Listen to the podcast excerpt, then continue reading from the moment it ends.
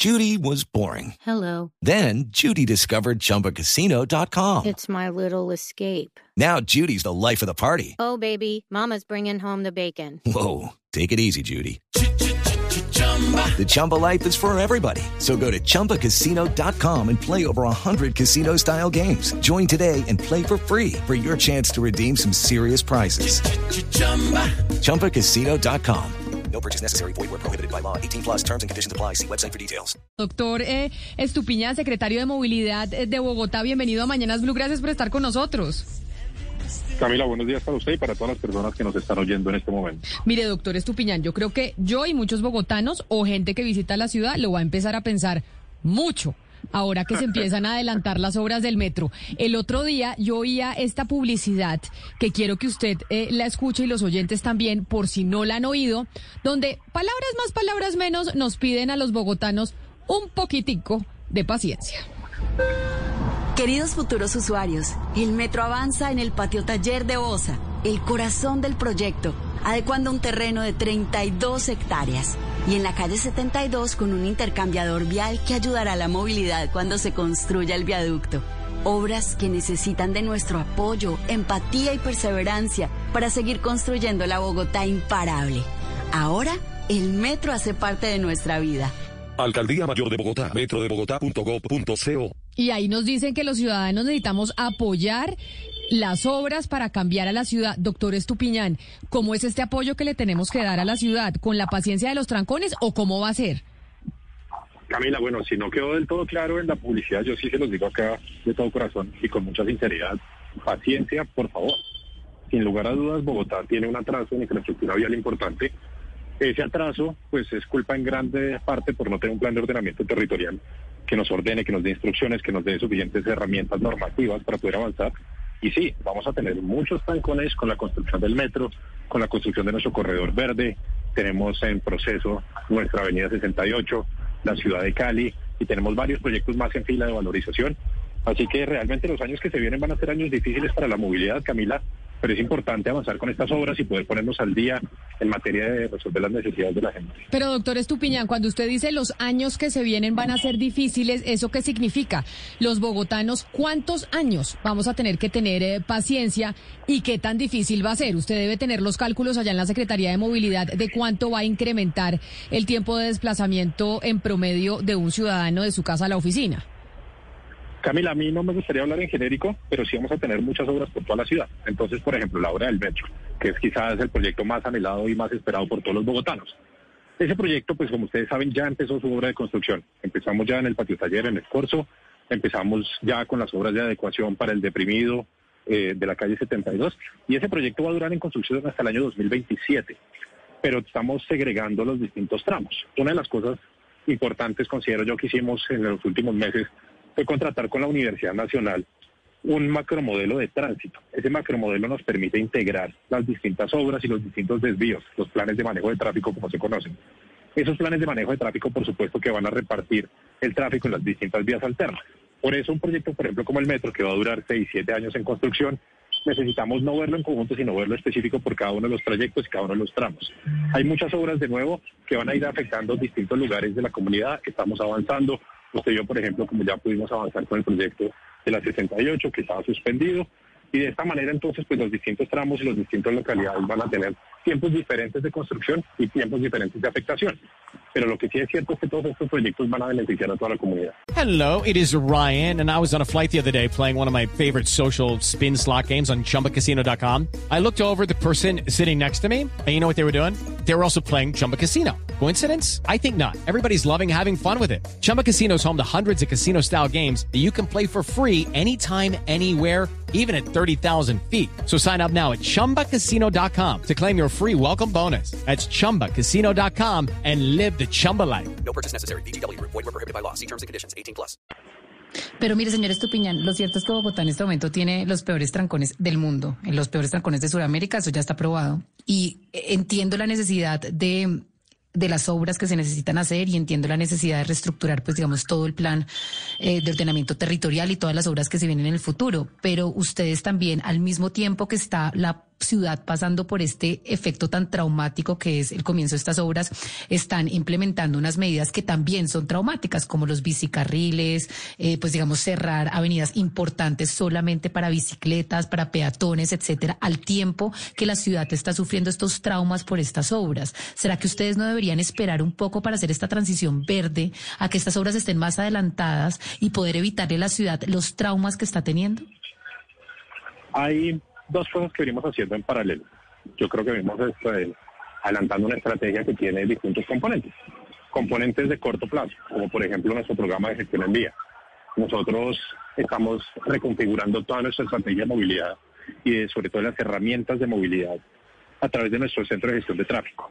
Volvimos a trabajar, nos sentamos con Waze, nos sentamos con la ETB, estamos agrupando más cámaras, más información a través de los sensores, tenemos más personal en vía, tenemos en este momento el proceso abierto para agregar 150 personas más a la calle que nos ayuden a gestionar, a ver los vehículos que están mal parqueados, a ver los semáforos que están dañados, los distintos problemas que tenemos en vía. Eso en el corto plazo. Tenemos esta alianza con Waze que la verdad está siendo muy productiva, donde Waze nos está ayudando, por ejemplo, a poder informarle a la ciudadanía los distintos cierres que tenemos para los planes de manejo de tráfico para las distintas obras, para, de nuevo, entregarle a la ciudadanía respuestas rápidas. Pero hay dos cosas que no pueden esperar, sin lugar a dudas no pueden esperar. Primero, esa transición verde que usted menciona, eso no puede esperar. No podemos nosotros seguir mamándole gallo literalmente a los impactos que tenemos con el cambio climático. Bogotá no puede seguir quemando combustible de la manera que lo viene haciendo. En Bogotá se mueren 2.000 personas por culpa de la mala calidad Yo, del aire. yo, yo entiendo, pero todo tiene, secretario, No, pero- que tener un proceso, porque... eh, pero es que esto puede tener, pero eh, permítame, eh, para, para.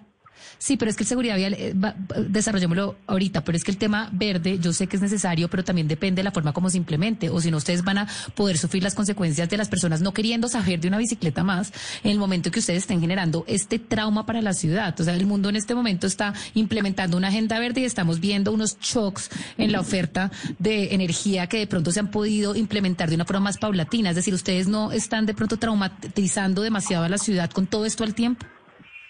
Pues yo entiendo que hay alguna parte de la ciudadanía, que es la gran minoría, que se ve traumatizada por estos shocks, como usted los menciona. Pero yo le pongo el ejemplo de la calle 13, que fue tan discutido y tan peleado. En la calle 13 en el año 2019 tuvimos 14 muertos. En lo que ha corrido de este año llevamos menos de 5 muertos. Entonces, ahí es cuando uno se hace la pregunta real y es como especialmente qué, qué, qué tanto más tenemos que esperar. Hay unos temas que hemos visto todos en la ciudad, como han venido creciendo. El porcentaje de participación en bicicleta pasó del 6% prepandemia a 10% hoy. Si el 10% de Bogotá se está moviendo en bicicleta, yo por qué no les tengo que asignar el espacio público que ellos se merecen? Y yo entiendo que no lo podemos hacer de una manera agresiva de un día para otro. Bogotá tiene más o menos 13 mil kilómetros de malla vial intermedia y arterial. Y tenemos 580 kilómetros de ciclorrutas. Entonces yo también creo que hay una desproporción en la asignación del espacio. Y es parte de lo que estamos haciendo. Y es parte de lo que estamos planteando ahora en nuestro plan de ordenamiento territorial. Una reconfiguración del espacio público para que podamos entonces avanzar con esta transición, pero al mismo tiempo enfocarnos también en las distintas problemáticas que tenemos. Nadie está diciendo que no tengamos un problema real de congestión. Lo estamos atendiendo, estamos trabajando de manera articulada con los planes de manejo de tráfico, estamos haciendo más alianzas con las distintas aplicaciones para que nos ayuden a entregarle a la comunidad más información en tiempo real dentro de lo posible, para poder tener más vías alternas. Pero la agenda de cambio climático no puede esperar y la agenda de seguridad vial tampoco puede esperar.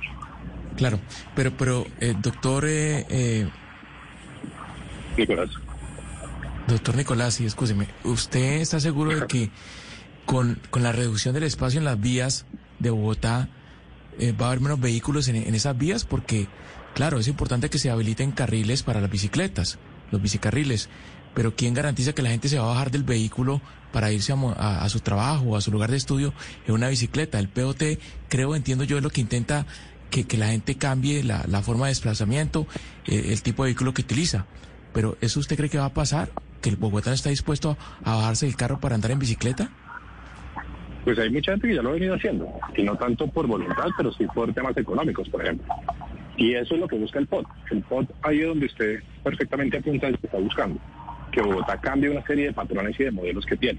Primero que debe ser una ciudad tan inequitativa como lo es. Una ciudad totalmente segregada es una ciudad inequitativa. Y parte de lo que busca nuestro modelo de transporte multimodal es poder acercar las oportunidades de trabajo, las oportunidades de educación a la población que más lo necesita. Entonces sí estamos pensando que en una transición de mediano y de largo plazo Bogotá pueda acercar más esas oportunidades y pueda convertirse en una ciudad más igualitaria. Y para eso el sistema de transporte es fundamental.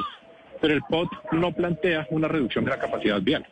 El POT, a diferencia de las normas vigentes que tenemos hoy en día, lo que plantea es una flexibilidad. El caso más concreto, por ejemplo, puede ser el caso de la autopista norte. Una vía como la autopista norte se categoriza con una vía B0, que tiene un perfil de 100 metros, hoy es un perfil rígido. Nosotros lo que estamos planteando acá es la posibilidad de tener un perfil variable, que de acuerdo con los estudios, y esto está así de claro escrito en el POT, que se realicen para cada uno de esos proyectos, se puedan identificar las necesidades de movilidad de cada uno de los actores. Y con base en esas identificaciones se pueda reasignar el espacio para poder satisfacer esas necesidades. No lo obliga, pero introduce una flexibilidad, unos rangos entre unos máximos y unos mínimos. De nuevo, que no es obligatorio, sino en el caso de la autopista norte, por ejemplo, que en este proceso está en licitación, lo que hace es determinar esas capacidades. Y necesitamos capacidad para los vehículos particulares y los vehículos de carga que son los que más utilizan este corredor. Por lo tanto, entonces se está asignando una capacidad vial acorde con las necesidades. En ningún momento se está planteando una reducción. Pero entonces, doctor Estupiñán, para que nos vayamos haciendo la idea, porque esta es la ciudad que tenemos, los que vayan a venir a visitarnos saben que tendremos por lo menos que unos cinco años de trancones y principalmente en qué sectores de la ciudad es donde se va a concentrar la mayor congestión por cuenta de las obras que estamos empezando. Camila, tenemos una concentración de obras importante en los años 23, 24 y 25. Ahí vamos a tener al tiempo en obra el corredor verde de la carrera séptima. Vamos a tener todavía nuestra obra, por supuesto, de la primera línea de metro. Vamos a tener en paralelo la construcción de la cicloalameda medio milenio. Esas tres obras van a concluir en el borde occidente oriental de la ciudad. Vamos a estar terminando más o menos para el 24 la avenida 68 y la ciudad de Cali. Después hay una serie de obras por valorización en el norte de la ciudad, eh, la calle 153, la 19, la 15, que van a empezar en obra en el año 23, esto tiene una duración más corta, y después en la zona suroccidental de la ciudad tenemos varias obras también, como la Guayacanes, eh, vamos a tener entonces en construcción la Lo Sur, y esta zona de la ciudad también va a tener unas inversiones importantes, pero de nuevo, para mejorar y desatrasarnos en la capacidad vial que tiene la ciudad. Así que a prepararnos, ya saben, los que están en Bogotá y los que nos vienen a visitar, se nos vienen unos años de trancón importante por cuenta de las obras que empiezan a realizar. Doctor Estupiñán, Nicolás Estupiñán, secretario de Movilidad de Bogotá, mil gracias por habernos atendido. Feliz tarde para usted. Gracias, Camila. Hey guys, it is Ryan. I'm not sure if you know this about me, but I'm a bit of a fun fanatic when I can. I like to work, but I like fun too. It's a thing. And now the truth is out there. I can tell you about my favorite place to have fun. Chumba Casino. They have hundreds of social casino style games to choose from with new games released each week. You can play for free anytime, anywhere. And each day brings a new chance to collect daily bonuses. So join me in the fun. Sign up now at chumbacasino.com. No purchase necessary. Group. Void were prohibited by law. See terms and conditions. 18 plus.